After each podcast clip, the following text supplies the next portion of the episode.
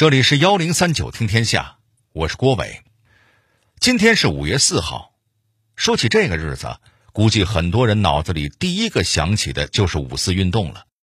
这场运动影响力可不小，它奏响了近代中国争取民族解放的伟大斗争的序曲，也催生了中国共产主义青年团的成立。其实，关于五四运动的具体内容，估计您已经很熟悉了。不过，您知道北京有好几条胡同都和五四运动有着千丝万缕的联系吗？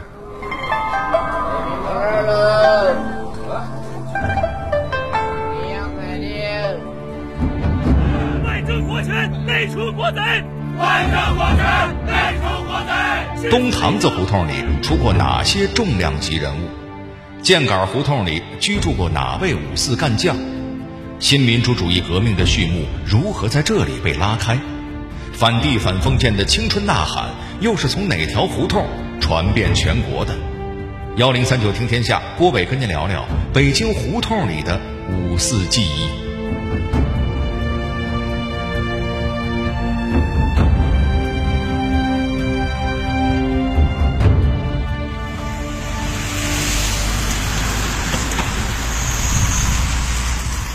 在北京的东单北大街路东，从南往北数的第六条胡同叫东堂子胡同，它自西向东沟通着东单北大街和朝阳门南小街，长有七百多米。东堂子胡同七十五号是一座坐北朝南的三进院落，建筑面积有三百多平方米。您可别小瞧这个院子，历史上有很多重量级人物都在这儿住过，其中最著名的。就要数蔡元培了。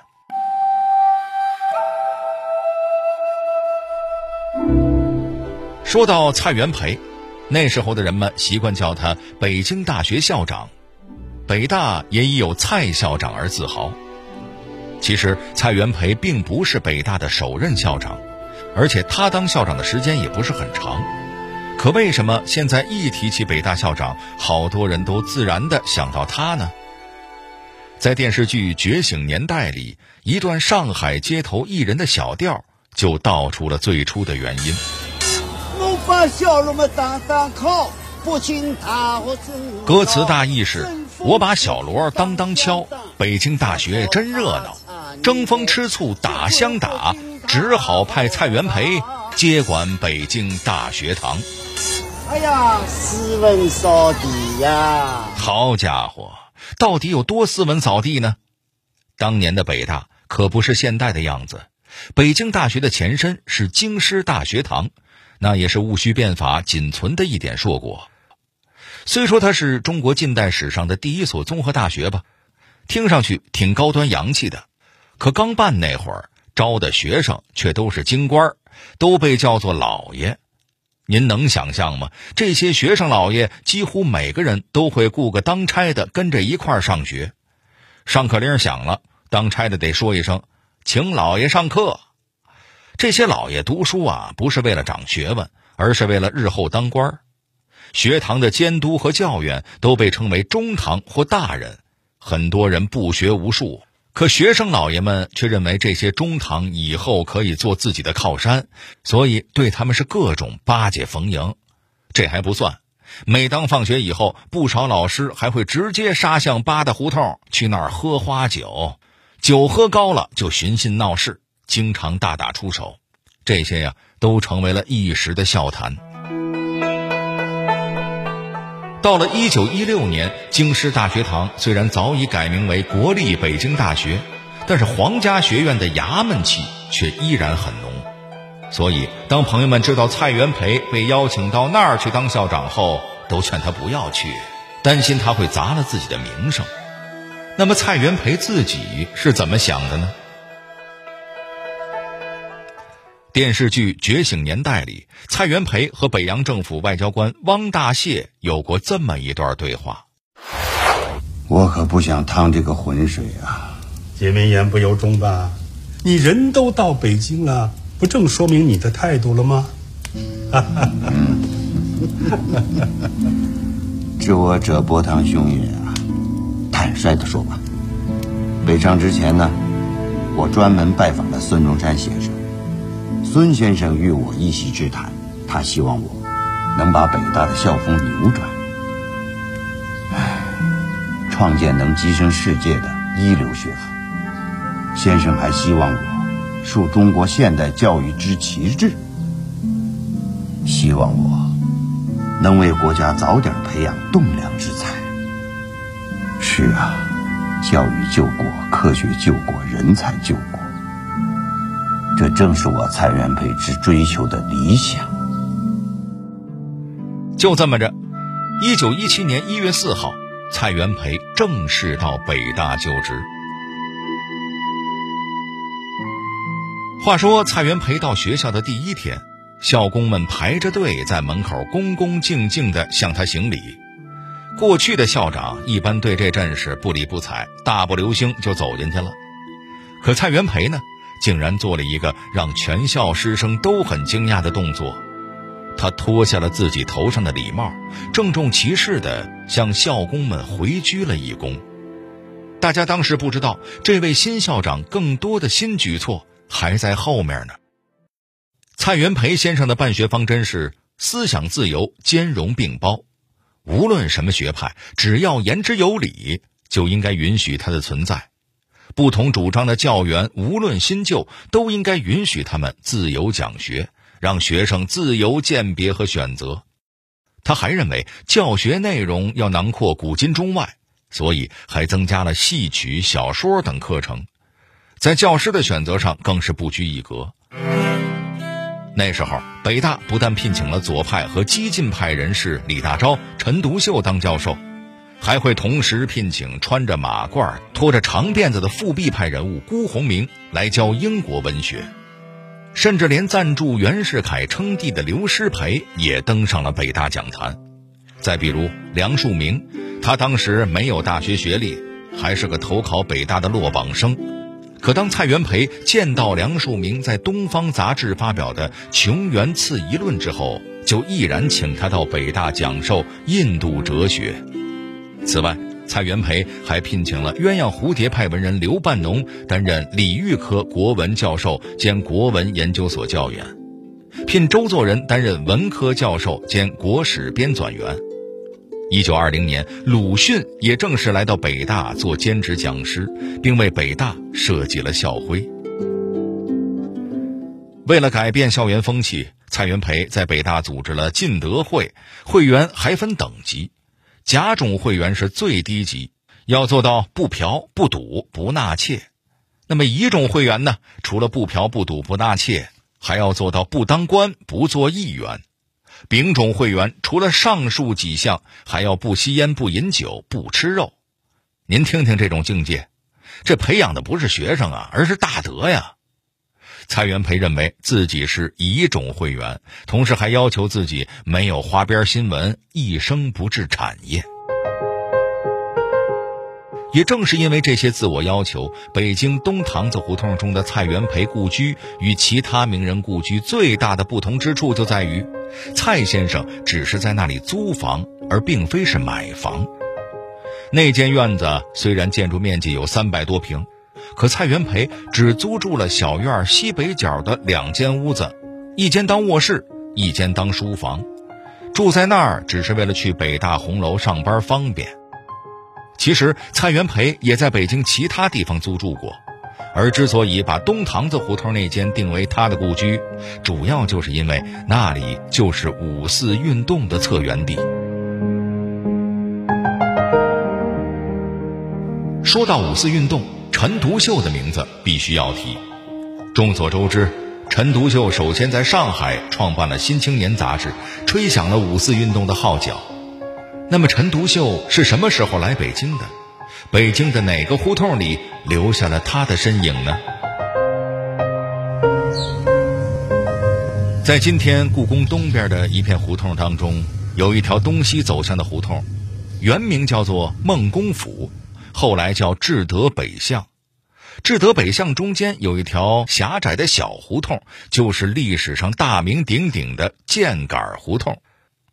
南北走向的箭杆胡同，因为过去有家卖箭杆的小店而得名。它全长一百五十三米，宽约五米。现在北边已经拆除了，只保留了箭杆胡同二十号，东边砌了一堵墙，成了一个死胡同。箭杆胡同离封建王朝的中心紫禁城很近，可是很讽刺的是，从一九一七年到一九二零年，当年的箭杆胡同九号，也就是今天二十号院，却成为了反封建战斗的前线指挥部。我刚才看见《新青年》编辑部的牌子挂在这儿，我感觉比挂在北大要合适一些。哼，我想先把牌子挂出去，出个安民告示，表明我们《新青年》进驻北京了，把阵地先占上。一九一七年初，陈独秀搬进了箭杆胡同，不久，《新青年》编辑部也迁了过来。当时的箭杆胡同九号总面积有四百六十平方米，房屋十八间半，分东西两个院儿。解放初期，登记时的业主叫做孙志成，孙家的房产来自祖上遗产。当年孙家住西院，东院整个都租给了陈独秀。东院北房三间是陈独秀的办公室，南房三间是《新青年》编辑部。《新青年》的前身是《青年》杂志，一九一五年九月十五号在上海创刊，从第二卷第一号起改名为《新青年》。《新青年》搬到箭杆胡同九号以后，以北大为依托，聚集了一批优秀的思想者和文化先驱。率先竖起了民主科学的旗帜，向封建专制和蒙昧发起攻击，成为了五四运动的总司令部。那么，陈独秀为什么要把杂志社从上海搬到北京呢？他呀，是被蔡元培生生给劝来的。那是在一九一六年底，陈独秀为了给出版《新青年》杂志的书局招股份，来到北京。住在前门外的旅店里，就在北洋政府任命蔡元培为北京大学校长的当天，蔡元培就来到了陈独秀住的旅社，邀请他担任北京大学文科学长。好家伙，这相当于北大的副校长了。那为什么蔡元培这么看重陈独秀呢？除了早年间他们一起共事过，更是因为。在读过《新青年》之后，他相当认可陈独秀的才华，于是他特地跑到旅店拜访。看到夜猫子没起床呢，就耐心地坐在门口的小板凳上，等着这个年龄小他一轮的小伙子醒来。然而，陈独秀面对蔡元培的盛情邀请，一开始是拒绝的，理由也说得过去。他除了要在上海经营刚刚起步的《新青年》，更重要的一点是。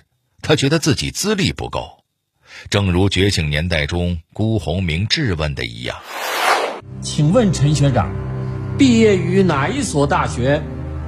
早稻田大学没毕业，但上过。哦，那么在哪个学科有所专长？又有哪些学术专著呢？哎呀，我忙碌半生，没有专修过哪门学问。更没有什么学术专著，不过写几本学术专著倒是我毕生的追求。那既然如此，你又凭什么来担当我们北京大学文科的学长呢？对呀，是啊，我们是以大学问。不过蔡元培却知道不能以资历论英雄，他拿出了三顾茅庐的劲头，三天两头的往旅店里跑。甚至答应陈独秀可以把《新青年》搬到北京来办。最后，这番诚意终于打动了陈独秀。除了箭杆胡同，为什么说东堂子胡同点燃了五四运动的星火，而赵家楼胡同里的大火又意味着什么呢？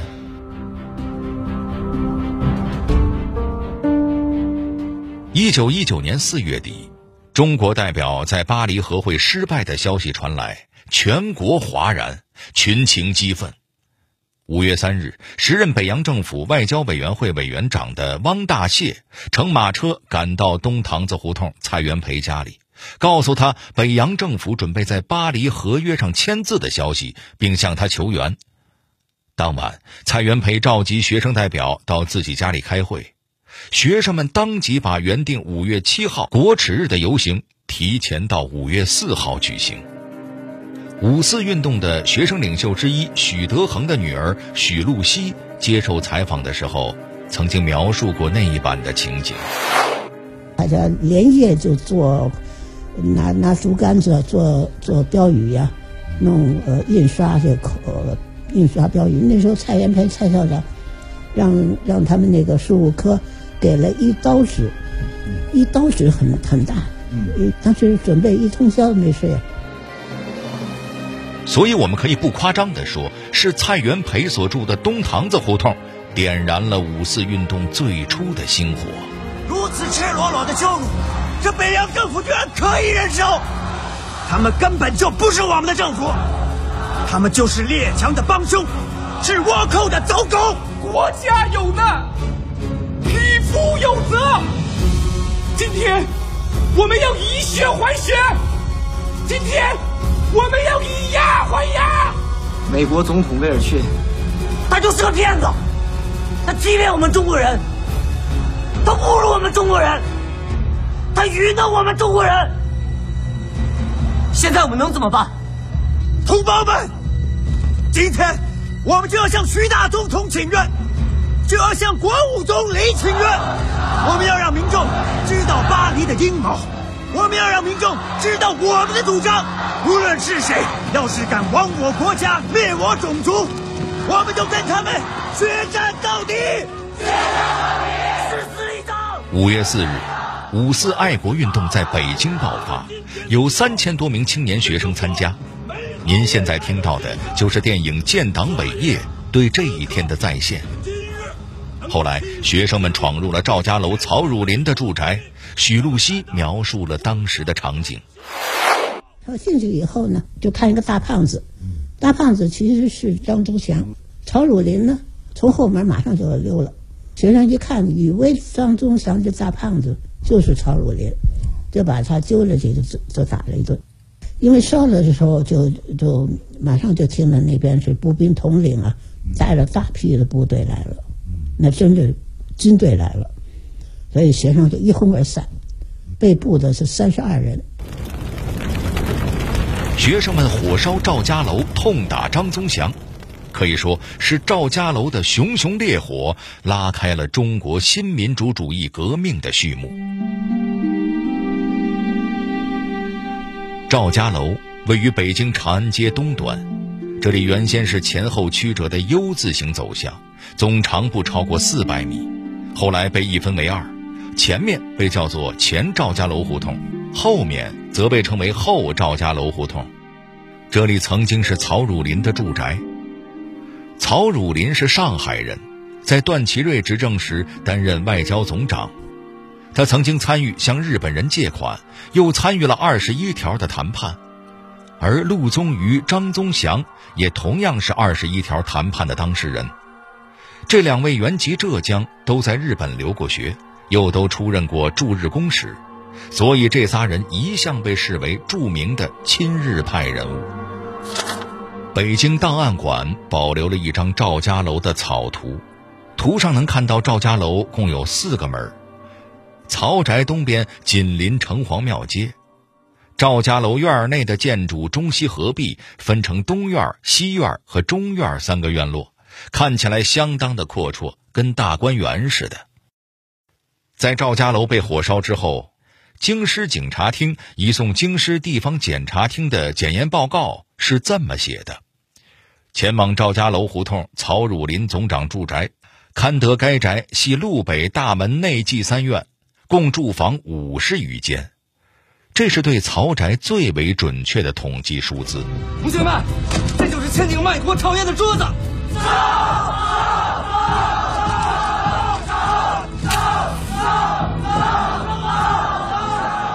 您刚才听到的是电影《建党伟业》中火烧曹宅的段落。曹宅着火之后，被后来赶到的消防队员扑灭，但与曹汝霖宅邸相邻的十一间房被烧毁，东院也基本上被烧毁了。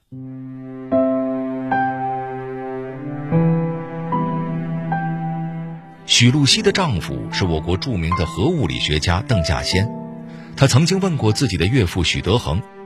五四运动的时候，您已经二十九岁了，在北大还有一年就要毕业了，您当时这样不顾一切的去做，没有想过自己的前程吗？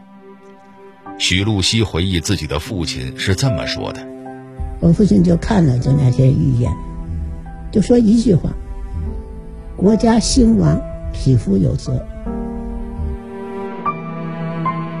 火烧赵家楼之后，有三十二名学生被警察逮捕，其中有二十名是北大学生。那么蔡元培是如何表态的呢？觉醒年代基本上还原了当时的场景。我想告诉大家，越是遇到现在这个情况，我们越需要冷静。我们都是读书人，我们是明事理的，我们是理智的，我们绝不会做那种乌合之众的事情。同学们的爱国行动，我蔡元培是支持的。但是出现了这个情况，出乎我的预料，我非常痛心，非常痛心。为此，我这个当校长要引咎辞职。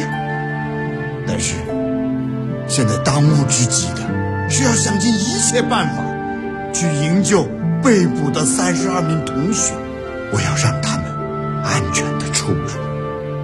我刚刚得到消息说，我们的被捕的同学已经转移到京师警察厅了，是忧是喜我不清楚，但是我下定决心。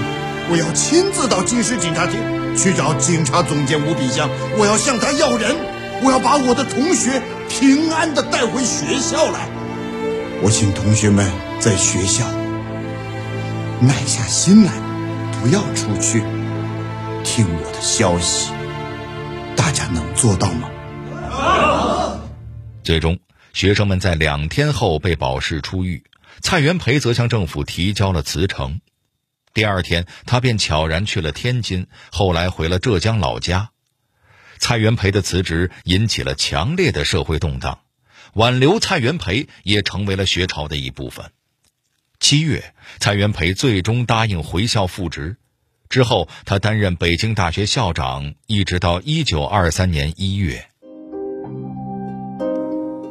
咱们再说回到陈独秀这边，五四运动之后，当年的六月八号。陈独秀起草了著名的《北京市民宣言》，写完宣言后的第三天，陈独秀到宣武门外的新世界游艺场散发宣言传单，被军阀政府的便衣警察撞见，当场被捕。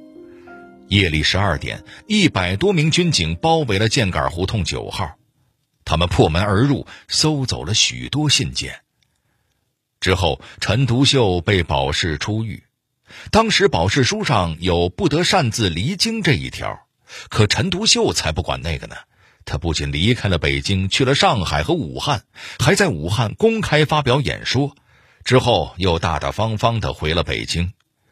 北京政府听说陈独秀要回来了，急忙在箭杆胡同九号布置好了军警，准备再次逮捕他。李大钊闻讯之后，派人到车站。把陈独秀接到了别人家里暂时避难。北京是待不下去了，没过多久，陈独秀和李大钊化妆成了下乡讨债的商人，出了朝阳门，奔赴天津。当时，北京的胡同里没有人注意到两位青年领袖的离去，那里车马依旧，人生依旧，但变化。也是从那里悄然发生的。两年后的嘉兴南湖上，一艘红船劈波斩浪；再一年后的广州，一批年轻人接过了五四的火炬，成立了中国共青团组织。他到明天就已经整整百年。一九一九年，新民主主义革命的火种由古都北京点燃。它即将在广阔的中国大地上燎原。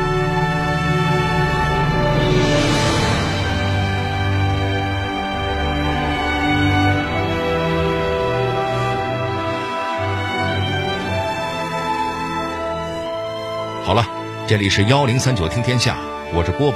最后，我代表节目编辑程涵，感谢您的收听。